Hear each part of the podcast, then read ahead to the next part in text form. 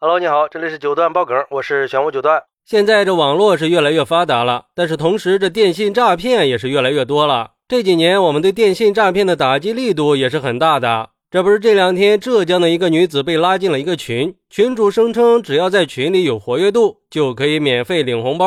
那作为全职太太的女子就想着，反正闲着也是闲着，只要晒一下截图就可以了。红包的金额还不小，也是个赚钱的好机会啊。但是在群里抢了几个红包以后，群主又在群里号召所有的人下载一个 APP，说在里面做任务也可以领红包，而且金额比之前的红包还要大。已经尝到了甜头的女子也没有多想，就下载了 APP，并且注册了账号，然后就开始做买电影票的刷单任务，而且领的任务金额越来越大。不过每次也都收到了返现红包，但是慢慢的任务变成了给别人的账户里转账，女子也没有怀疑。可是转账以后，对方用连续转账两次才能回款的理由，要求女子继续转账。在一共转了将近八万块钱之后都没有回款的时候，女子有些慌了，就去派出所报案。但是周六的时候，女子上高中的儿子放学回来，知道了这个事以后，非常的气愤，就说一定要利用现代手段给妈妈来维权，把被骗的钱给追回来。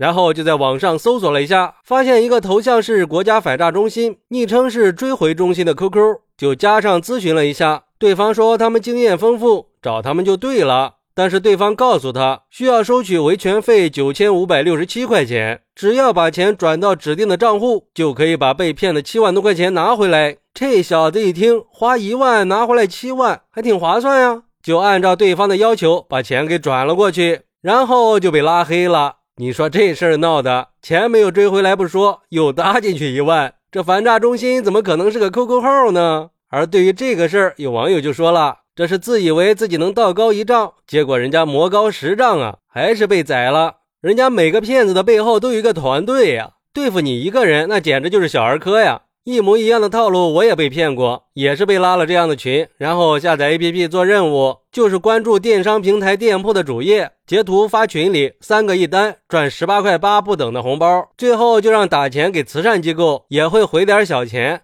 最后会派大任务。”二八八或者五八八的档位，我被骗了二八八，交了二八八以后又让我交三八八八，说交了这些可以回更多的钱。我突然就感觉这是个骗子，及时止损了。所以遇到这种事儿啊，一定要报警。还有网友说，这已经鉴定完毕了，儿子一定是亲生的，真是屋漏偏逢连阴雨啊。不过孩子还只是个高中生，没有什么经历，也没有必要去取笑人家。孩子已经够伤心了。不管怎么说吧，至少他是个孝顺的孩子。然后就是天上不会掉馅饼的，那些想教你赚钱的人，都是贪图你口袋里的钱。我以前就收到过卖家寄给我的一把雨伞，然后就一个电话让我加群，再然后就这样被骗了三万，欲哭无泪呀。所以说，千万不要相信什么刷单呀，都是骗子。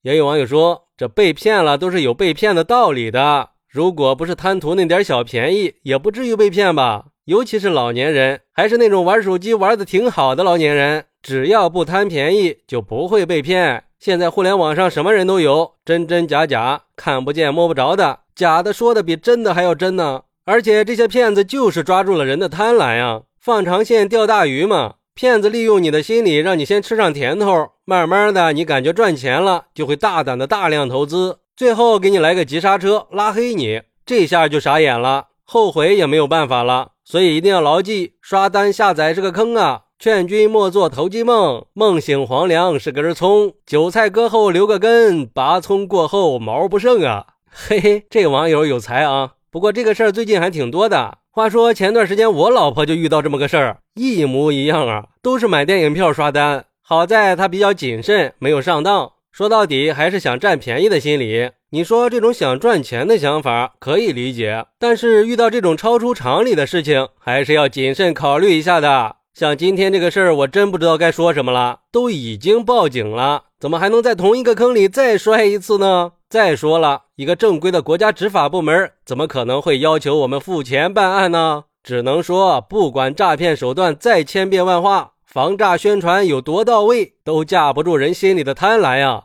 警方不是经常提醒我们吗？刷单就是诈骗，遇到诈骗一定要及时拨打幺幺零报警电话，千万不要轻信什么网站或者社交软件上随便搜出来的网络警察，一定要牢记反诈秘籍，不听不信不转账。好，那你有没有遇到过或者听说过网络诈骗的事儿呢？快来评论区分享一下吧，我在评论区等你，拜拜。